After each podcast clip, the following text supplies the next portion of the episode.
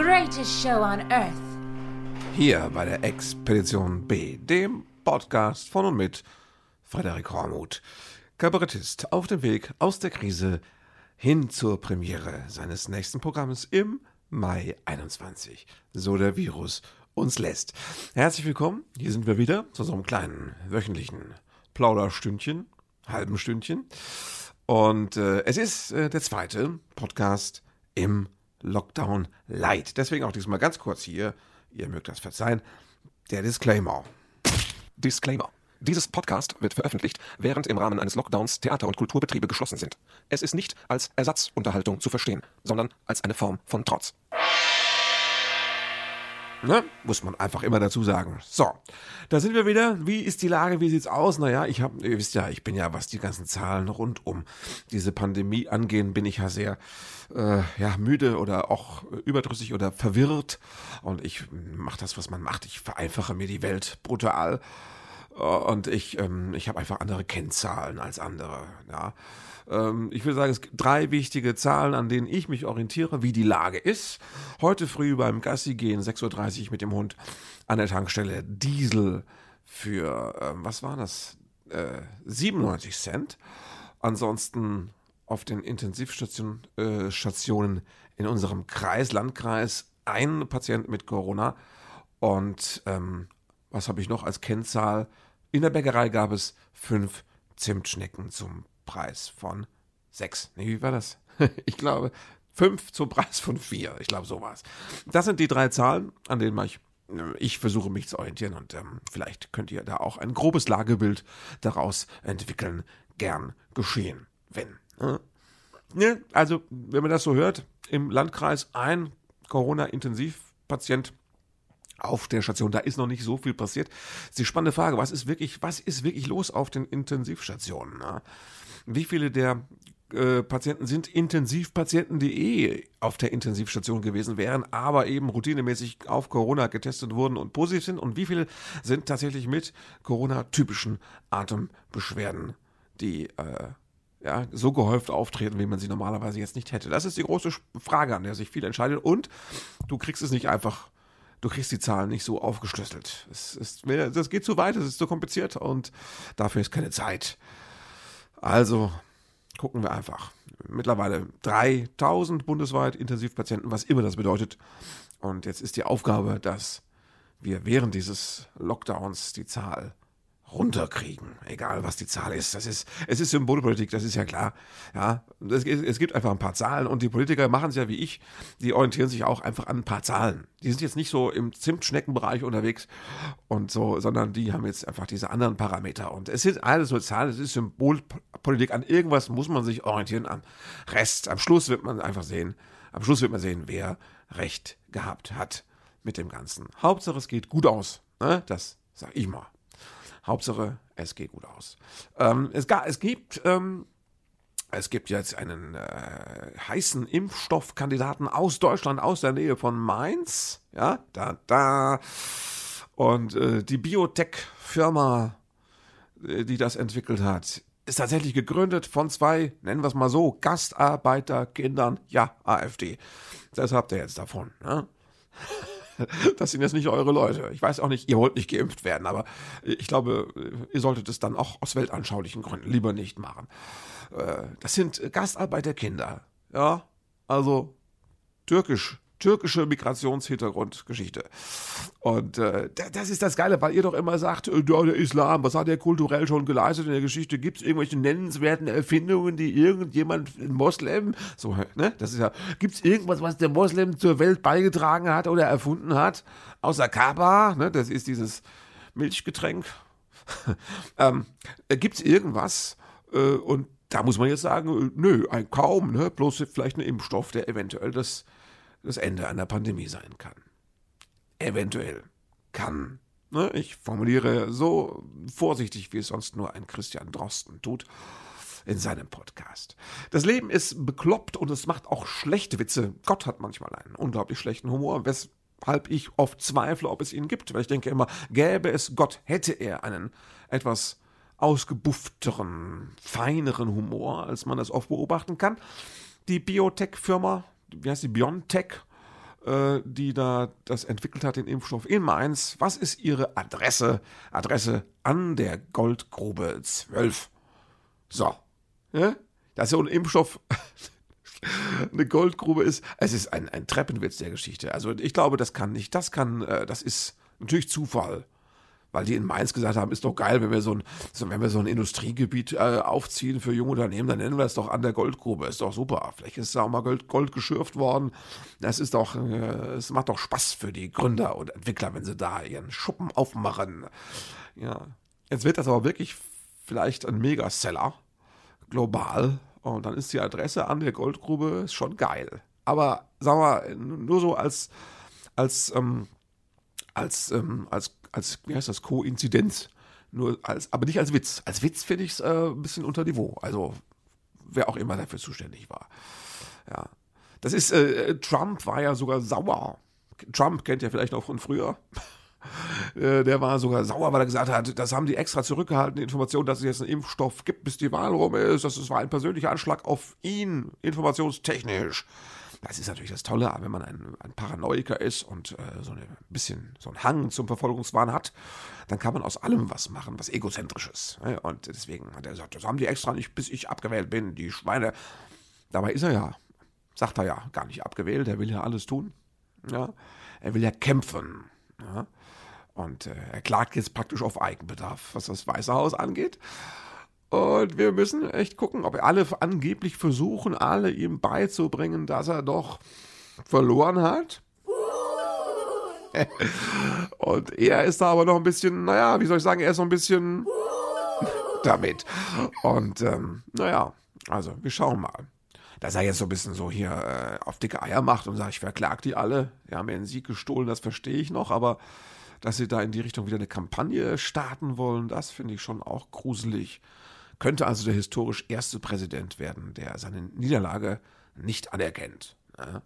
Wobei ich weiß, was der, ich weiß nicht, was für eine Ahnung der von Demokratie, naja, gut, Demokratie, großes Wort, was von, von, was eine Ahnung er von Wahlen überhaupt hat, weil, ja, als er da, als er da rief, stop the vote, hört doch auf auszuzählen, ich lag so schön vorne, dann war das ja schon falsch, da hat er ja schon, lag er schon zurück, ja, also man hätte eigentlich auch da weiterzählen müssen, wenn er nochmal irgendwie hätte auch eigene Stimmen und sowas, ich verstehe das alles nicht, ja. Jetzt sind angeblich die Wahlcomputer schuld. Dabei haben die Republikaner selbst die Wahlcomputer damals eingeführt. Aber jetzt kann man sie halt sagen, ne, wie es halt passt. Witte, witte, witte. Ich mach die Welt. Äh, Schnickschnack. Ne? Ja, das ist der Knaller. Ja, es ist also, also elend. Und wir müssen gucken, wie es weitergeht. Ob, äh, ob Trump, ich weiß nicht, also was, was wünscht man ihm jetzt? Also man wünscht ihm natürlich, dass er behutsam in der Realität ankommt Wobei wir wissen ja, der Begriff Realität ist heutzutage auch hinfällig, weil das gibt es ja gar nicht mehr. Jeder lebt ja nur noch in seinem eigenen, in seiner eigenen Verblendung. Jeder lebt nur noch in seiner egozentrischen äh, Demenz vor sich hin und behauptet, das sei die Realität. Ich weiß das. Das ist die Post, Post, Postmoderne. Ja, so viel Post. Ne? Die Post bringt ja heute alles, aber das ist ein anderes Thema. Ähm, äh, es, ist, es gibt keine Realität mehr und deswegen passt Trump da wunderbar rein und ist ein Realist. Natürlich ist er ein Realist, also im Rahmen seiner Möglichkeiten. Aber ich will mich da gar nicht ausnehmen, uns geht es ja allen so. Ja. Also, ich meine, was wünscht man ihm? Ich wünsche ihm, dass er, ich wünsche ihm, dass, ähm, was wird passieren? Ich wünsche, dass äh, seine Frau ihn endlich verlässt. ich wünsche ihm, dass er von den 30 äh, Gerichtsverfahren, die ihm drohen, mal mindestens äh, die Hälfte verliert und vielleicht sogar auch im Knast landet, ne? wenn es gerechtfertigt ist. Ich würde ihm das wünschen, ich fände das schön. Und ich wünsche ihm, dass dann als Höchststrafe am Schluss äh, irgendwie Martin Scorsese äh, sein Leben verfilmt. Natürlich mit Leonardo DiCaprio in der Hauptrolle. Also, ja. Vielleicht spielt, na, vielleicht spielt äh, DiCaprio den Trump und der Sascha Kohn, Dings da, der Borat-Typ spielt vielleicht die Frisur, dass sie sich das so ein bisschen aufteilen. Das könnte ich mir vorstellen. Ich habe ja, ne? aber Fantasie. Also das würde ich mir wünschen, würde ich ihm wünschen. Den Film würde ich gucken, ja. Und äh, da müsste dann aber auch, ich, da müsste dann Helena Bonham Carter müsste nochmal auch mitspielen, vielleicht als diese spirituelle Beraterin, die der doch hat. Ja, der hat ja so eine, diese, diese, die ist ja irgendwie, die geht ja, die darf ja im Weißen Haus angeblich sogar ein- und ausgehen und darf sprechen mit dem Präsidenten. Ist ja noch, ich glaube ich, 70 Tage Präsident. Die hat ja so einen Vollschuss, ne? so einen fundamentalen, also so ein, so ein, so ein, äh, wie nennt man das? protestantischen, evangelikalischen, also so ein, jedenfalls so ein Vollschuss. Ja, das, das ist die, deren Video da jetzt rund geht, wie sie da so irgendwie, ich weiß nicht, ob es ein Rap sein soll, und dann redet sie in Zungen. Ja, in Zungen reden. Das ist, sollen quasi, die Frau aus ihr sprechen Engel. Aber seit wann sprechen Engel mit Donald Trump? Wenn er sie nicht dafür bezahlt hat. Ne, das, also, es ist so, und die ist so gruselig, die müsste von Helena Bonham Carter gespielt werden. Ja, vielleicht macht auch Tim, doch Tim Burton den Film, das würde auch gut passen. Der hat ja, ne, auch das Genre mit dem Präsidenten und, und, und dem Weißen Haus, das liegt ihm ja auch. Also es muss jedenfalls verfilmt werden. Diese spirituelle Akadaka, Rakadakadaka hat sie da auf der Bühne. Die haben ja echt ein, so ein, das ist wirklich das Problem. Ja, deswegen sind auch die Realitäten wahrscheinlich durcheinander geraten, weil dieser ganze Fundamentalismus und diese, äh, diese, diese, Sekt, diese Sektenkacke, diese christliche, weil die so, das Land übernommen hat und weil das so stark geworden ist. Also das Irrationale hat jetzt so Einzug gehalten in dieses Land. Das war wahrscheinlich nie weg, aber ist auch in die Politik eben. Ja, wenn, wenn so eine, so eine, so eine bekloppte, zungenredende, äh, also es gab früher mal bei uns, wir hatten mal, kennt ihr noch die Geisterheilerin Uriella? Ich glaube, das waren die 80er. Die hat auch in Zungen geredet. Die hat dann irgendwie mit irgendeinem Löffelchen ihr Badewasser umgerührt und war es heiliges Wasser. Das hat sie ihren Jüngern verkauft. Aber das sind die Leute, mit denen der Trump sich umgibt, als spirituelle Beraterin. Ja? Der braucht doch keine spirituelle Beraterin, der braucht einen Psychologen. Ja? Und zwar einen, der ihn mal mehr machen lässt, als nur fünf Wörter sich für drei Minuten zu merken und zu wiederholen. Ja? Man, Woman, Kamera, keine Ahnung, was er da erzählt hat. Ja, wie so stolz war, dass er sich, der konnte sich fünf Wörter melden, äh, merken, war ganz stolz drauf. Ich finde, und das ist auch ein Test, den ich, also würde ich auch bei beiden anwenden, also Nicht nur bei dem einen, sondern auch bei beiden. Der Witz ist durch, ich weiß, aber es ist immer noch schön, dass der beiden heißt. Ähm, äh, das, ich US-Präsident sollte einfach öffentlich live im Fernsehen mal hier so einen Alzheimer-Test. Nein, man kann es ja einfach machen. Das soll einfach jeder Präsident sollte in der Lage sein, live im Fernsehen korrekt eine Uhr aufzuzeichnen. Das macht man ja, um so erste Anzeichen von Desorientiertheit äh, festzustellen. Ja, das würde ich gerne wissen. Kann der Trump eine Uhr malen? Das würde ich gerne wissen. So kann der beiden eine Uhr malen. Welche Uhr ist schöner? das sollte man. So man sollte gar nicht wählen. Diese ganze Demokratiekacke mit, mit äh, Millionen von Stimmen, die dann per Post und dann werden die noch säckeweise irgendwann später und ausgezählt. Kann man sich doch sparen.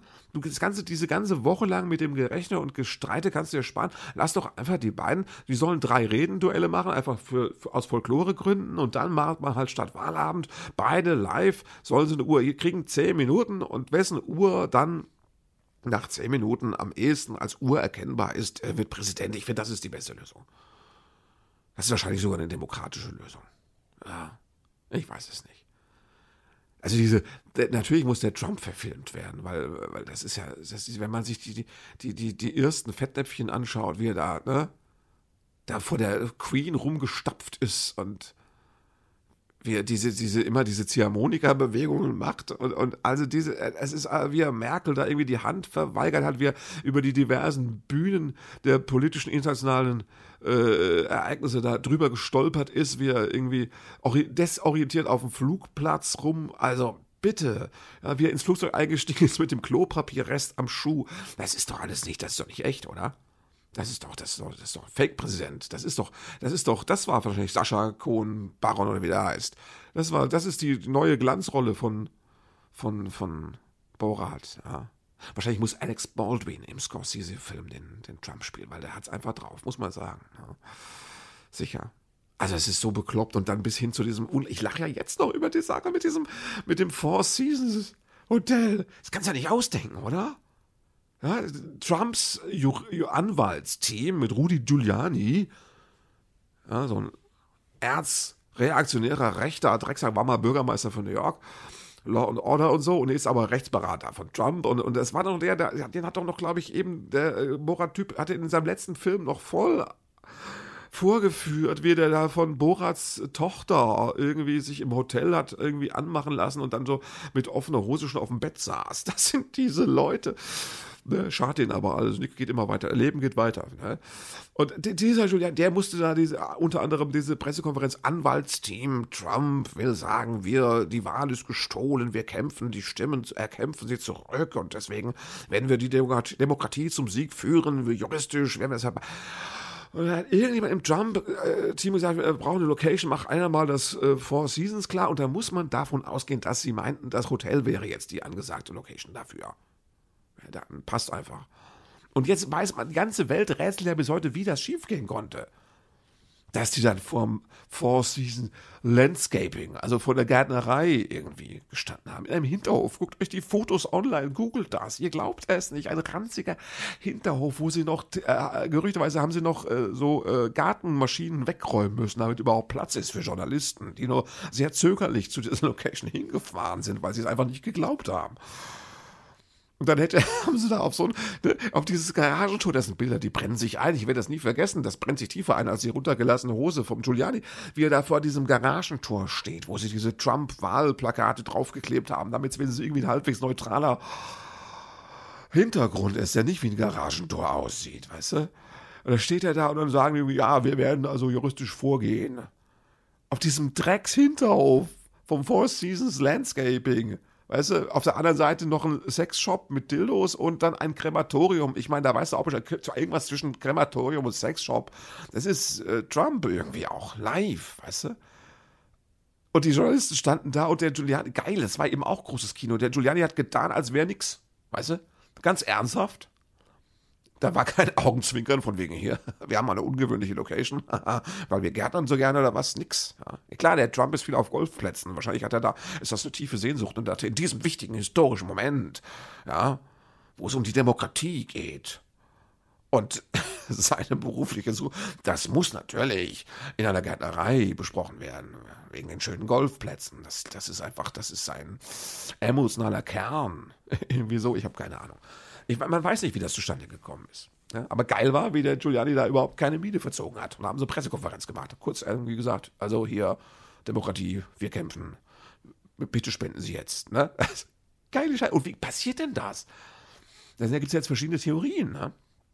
Also war das so, dass irgendein Praktikant Auftrag bekommen hat, irgendwie, äh, mach mal das Four Seasons klar oder was?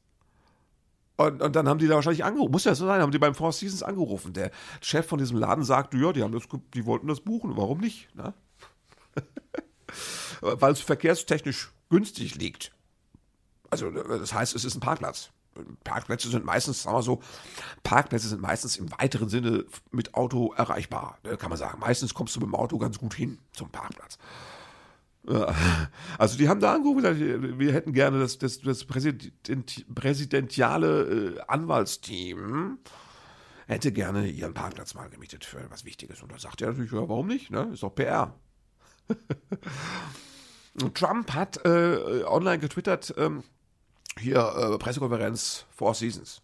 Und dann hat er irgendwie drei Minuten später den Tweet gelöscht und geschrieben, äh, nicht das Hotel, es ist äh, Four Seasons Landscaping. Äh, ja. Weil sie gemerkt haben, äh, ich glaube, das Four Seasons Hotel hat selbst auch schon irgendwie öffentlich getwittert, äh, nö, wissen wir nichts von. Wahrscheinlich hätten sie auch noch als nächstes getwittert, wollen wir auch gar nicht. Aber das ersparte man sich dann, indem Trump gleich umschwenkte und dachte, das, ne, die fahren, die machen doch sonst hier einen auf, den wollen wir nicht bei uns. Und dann haben sie umgeschwenkt, als wäre das einfach so immer geplant gewesen. Das ist so irrsinnig, oder? Also das schreit dann doch eher, ich weiß nicht, dann doch eher nach Tim Burton, das Ganze. Nicht nach Scorsese. oh, und die haben jetzt, also diese Gärtnerei hat angeblich jetzt schon lustige Buttons äh, hergestellt. Das ist für die natürlich ein super PR-Knaller. Ne? Aber solche Sachen passieren, es ist völlig bekloppt. Ne? Und natürlich, jetzt muss man sagen, natürlich ist jetzt Joe Biden, Sleepy Biden, ist jetzt auch nicht der Messias. Ne, das, ja, muss man sagen, äh, ist, ist er nicht. Also, ist er nicht. Er ist ein älterer Herr und er ist auch irgendwie komisch. Ähm, hat eigentlich zwei Probleme. Er ist, ich habe jetzt rausgefunden, das, was mich manchmal an ihm irritiert, wenn er redet, das ist eigentlich eine ganz sympathische Sache. Das, ich habe das bei, bei YouTube nochmal gefunden. Der ist ja Stotterer gewesen. Ich weiß nicht, wie, das ist, ob man das dann immer noch ist, auch wenn man nicht stottert, keine Ahnung. Jedenfalls ist Stottern sein großes Lebensproblem gewesen, das er überwunden hat. Und der gibt mittlerweile jungen Menschen auch irgendwie Rat quasi wie so ein Mentor, die das Stottern überwinden wollen. Es ist ein großes Thema, hatte im Wahlkampf irgendwie fast zehn Minuten öffentlich im Fernsehen davon erzählt wie schwer es war und hat diesen Film King's Speech äh, empfohlen. Ja, wie schwer es für ihn ist, Reden aufzuschreiben und wie er sich das erarbeitet hat. Und da dachte ich jetzt, aha, das heißt, wenn er beim, beim Sprechen manchmal so leicht angetrottelt rüberkommt, dann ist das, ne? Dann ist das vielleicht, nein, höchstwahrscheinlich eine Folge dieses Stotterns, das er dann irrsinnig gut überwunden hat. Und das macht ihn natürlich sympathisch, das macht ihn zum Kämpfer und äh, das ist cool. Und da kann man natürlich keine Witze drüber machen. Ja, wir wissen ja, Trump macht gerne mal Behindertenwitze. Wobei ich wette, dass viele Behinderte auch sehr gerne Witze über Trump machen. Und, äh, äh, aber das kannst du nicht machen. Das ist so genau, wie wenn man sich lustig gemacht hat über Tilo Sarrazin, wenn er so komisch vor sich hin nuschelt. Und man, wenn man ihn hasst, macht man vielleicht, ist man in Ver, ne, Versuchung. Aber das ist natürlich eine Folge des Schlaganfalls. Also kann man keinen Witz drüber machen. Ist nicht, kann man nicht. Und das hat Joe Biden auch im Wahlkampf gesagt. Auch politische Gegner sind Menschen und äh, es muss aufhören, dass man hetzt übereinander und dass man sich lustig macht übereinander. Äh, irgendwie hat irgendeinen Namen genannt, ich weiß nicht mehr. Politischer Gegner, wo er sagt, ich bin überhaupt nicht seiner Meinung, ich finde ihn furchtbar, aber der hat jetzt Krebs und das heißt, der hat eine schlechte Zeit, dem geht es wirklich dreckig und es ist auch nur ein Mensch. Und das Land muss das überwinden, dass man vergisst, dass auch andere Menschen sind. Ja? Also das heißt, das ist ein Appell an uns, wir dürfen nicht vergessen, Donald Trump ist ein Mensch und deswegen wünsche ich ja, ja auch, dass. Ähm, dass er sich einfach auch beziehungstechnisch neu orientieren kann. Vielleicht einfach sein Golf-Handicap nochmal verbessert oder sowas. Keine Ahnung. Ja, also Biden ist ein Stotterer und, ähm, und er ist ein Grabscher. Sagt man. Also der politische Gegner hat das gleich auch jetzt wieder ausgegraben. Das ist ein, eine, ein großes Narrativ der der QAnon und so weiter, der, der, der, der rechtskonservativen, der Rechtsextremen, auch Breitbarts und Co., äh, kommen gar nicht drüber hinweg zu sagen, Biden ist ein pädophiler Kinderfummler. So. Also die sagen es noch anders wahrscheinlich, aber ich sage es jetzt mal so, ein bisschen familienkompatibler. Und, und äh, da gibt es auch ein Video, wo man sieht, wie Biden über die Jahre hinweg so bei Fototerminen, ja, in Menschentrauben Kinder um sich herum zusammenschiebt ja, fürs Bild halt und dabei auch die Hände an Stellen hat, wo man denkt, na, ist dem Kind unangenehm. Hätte nicht sein müssen.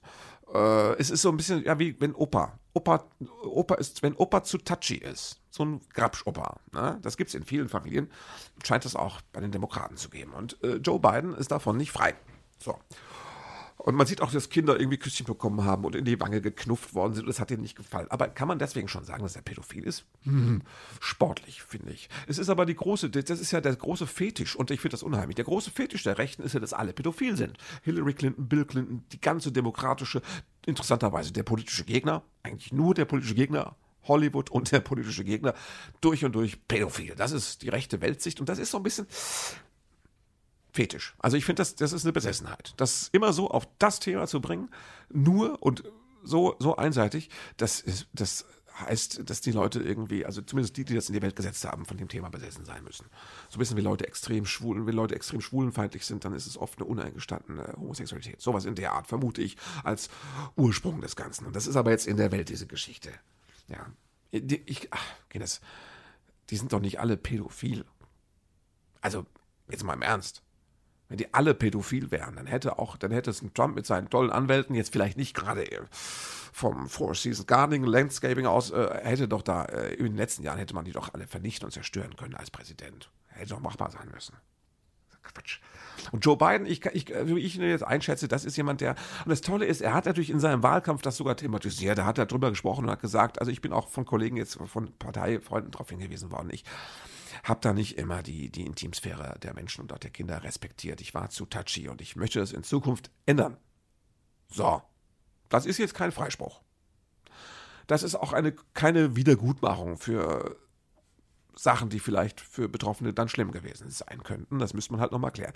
Aber es ist schon mal ein Ansatz. So. Und jetzt muss man ja mal sagen, wer ist denn eigentlich die größere perverse Drecksau in dem ganzen Geschäft? Also, das ist jetzt die Frage. Biden oder Trump? Wer, wer, hat denn welchen Stil ansonsten so? Ja, Puss, Pussy-Grabbing und sowas. Wer, wer ist denn das? Wer ist denn der, der, der große Frauenverächter und Blödsinnsschwätzer? Das wissen wir doch. Es sind beides keine Traumkandidaten. Man sagt ja manchmal, das ist wie Pest und Cholera, Biden und Trump. Da muss ich aber sagen, ich sehe da Unterschiede. Sagen wir so, äh, Pest haben wir überwunden. Ja, das wäre dann Trump. Cholera gibt es noch, aber haben wir weltweit ganz gut im Griff. Und äh, ganz gut im Griff, das wäre sowas, was man als, als Tipp an Joe Biden äh, durchreichen könnte. Fass die Leute nicht so an. Lass sie ein bisschen Frieden. Und da hilft ihm sicher wahrscheinlich auch Corona. Da sagt wahrscheinlich jetzt der rechte Verschwörungstheoretiker, ja, Corona, das haben die Demokraten nur in die Welt gesetzt, damit Joe Biden mal Abstand halten muss. Ja, wahrscheinlich. Ne, irgendwie so. Keine Ahnung.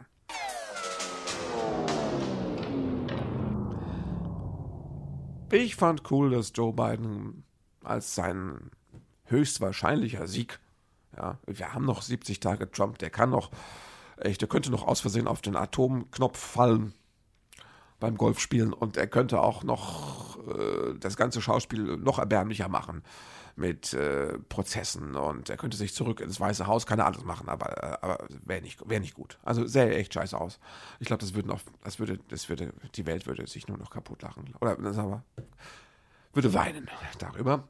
Äh, also, äh, was ich sagen wollte, ist, ähm, äh, als der Biden das Gefühl hatte, das läuft jetzt doch in seine Richtung, hat er doch gesagt, ähm, dass die Dämonisierung jetzt endet.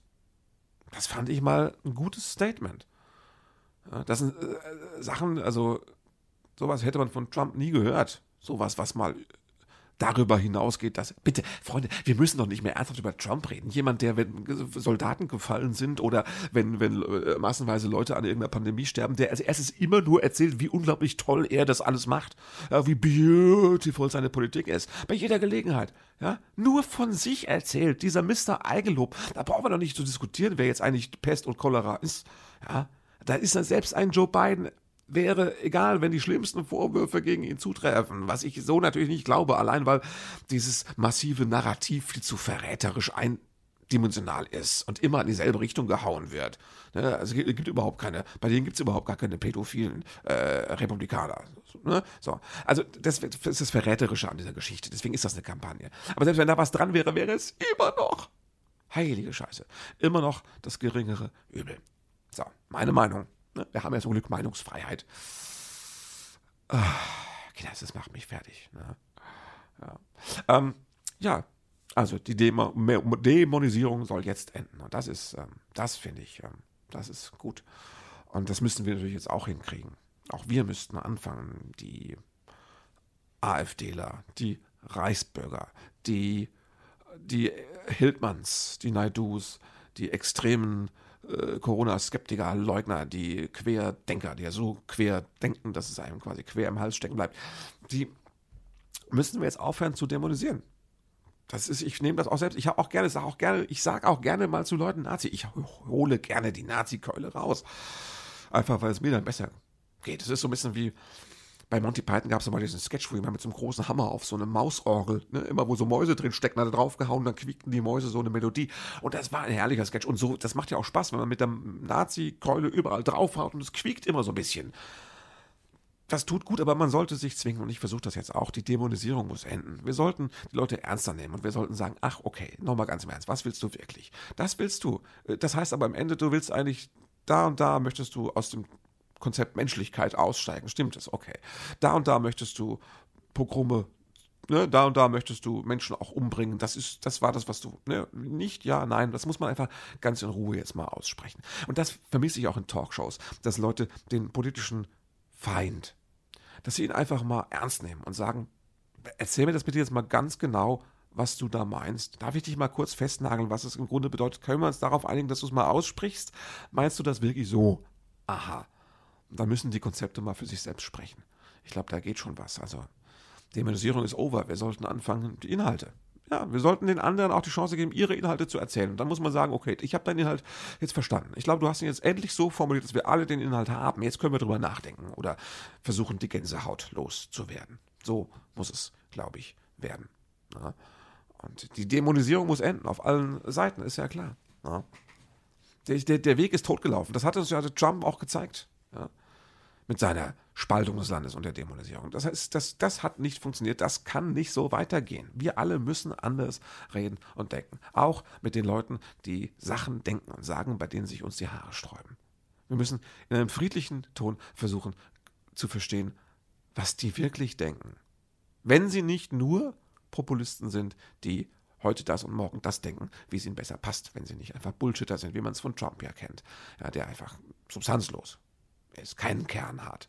Der Kern ist nur er. Also wenn wir die Egozentriker mal rausrechnen, weil mit denen lohnt es sich nicht zu diskutieren. Da kommt nur, ich bin toll bei raus. Wenn wir die raus, also ne, die ohne Selbstzweifel, wenn wir die rausrechnen, dann können wir mit den anderen zumindest so weit reden, dass wir sagen, erklärt uns das genau. Wir wollen, dass ganz klar ist, was ihr meint. Und das, das ist ein, ähm, ein, eine dieser Ideen, die ich äh, im Zusammenhang mit dem entstehenden Programm, wer es eigentlich, wir ja schon ähm, anformuliert hatte in einem der früheren Podcasts. Gucken, wo macht der Gegner auch Sinn oder wo ist er für sich logisch und wo kann ich verstehen, was in ihm da klickt und tickt und wo kann ich gucken, wo es in mir Anknüpfungspunkte gibt, wo gibt es Parallelen, damit ich einfach besser verstehe, was er meint. Deswegen, die Dämonisierung muss aufhören. Und äh, ja, dieses Podcast auch. Ähm, halbe Stunde ist um, das muss reichen. Ja. Ähm, wir gucken, wie es weitergeht mit Trump. Ob dann demnächst noch weitere Pressekonferenzen kommen, vielleicht direkt im nächsten Sexshop, das wäre auch schön. Wie es Melania geht und all das. Und äh, ja, wie es juristisch ausgeht. Und vor allem natürlich auch, wie der Lockdown weitergeht und ob wir alle wahnsinnig werden.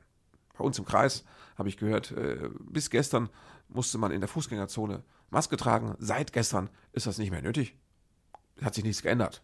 Ja. Und wisst ihr was? Ich finde es vielleicht scheiße, Maske zu tragen in der Fußgängerzone, weil da ist es nicht so voll. Jetzt zur Zeit auch, es ist kein Run in die Fußgängerzone. Es ist nicht so, dass die Leute, äh, weil sie sonst Langweiler haben, weil sie nicht ins Theater können, shoppen gehen. So ist das nicht. Nein. Ähm, ich, aber ich habe sie getragen und ich hätte sie auch gerne weitergetragen, weil es, es wäre mir langsam mal wichtig, dass die Regeln, egal wie blöd sie sind, dass die Regeln mal gelten. Auch länger gelten. Und deswegen muss das auch mal aufhören, dass Leute ohne irgendwelche Hygienevorschriften da in Leipzig zu 20.000 Mindest äh, da rumstehen und äh, ohne Maske und Abstand einfach mal machen. Und äh, der Staat Sachsen sagt dann, ups, das hat uns aber überrascht, da konnten wir jetzt gar nichts mehr machen. Das geht nicht. Der Staat hat da eine andere Idee von dem, was zurzeit zu tun ist. Und wenn der Staat nicht in der Lage ist, das durchzusetzen, dann aber gute Nacht. Ja? Okay. Ich will mehr Klarheit. Ich möchte selbst beschissene Regeln möchte ich bitte klar angewandt haben. In einem klar definierten Zeitraum und in einer klar definierten Stringenz. Das wäre mein Wort zum Podcastende. Passt gut auf euch auf, kommt gut durch die Woche und äh, ja, bis zum nächsten Mal. Na? Okay. Thank you for being a part of this show.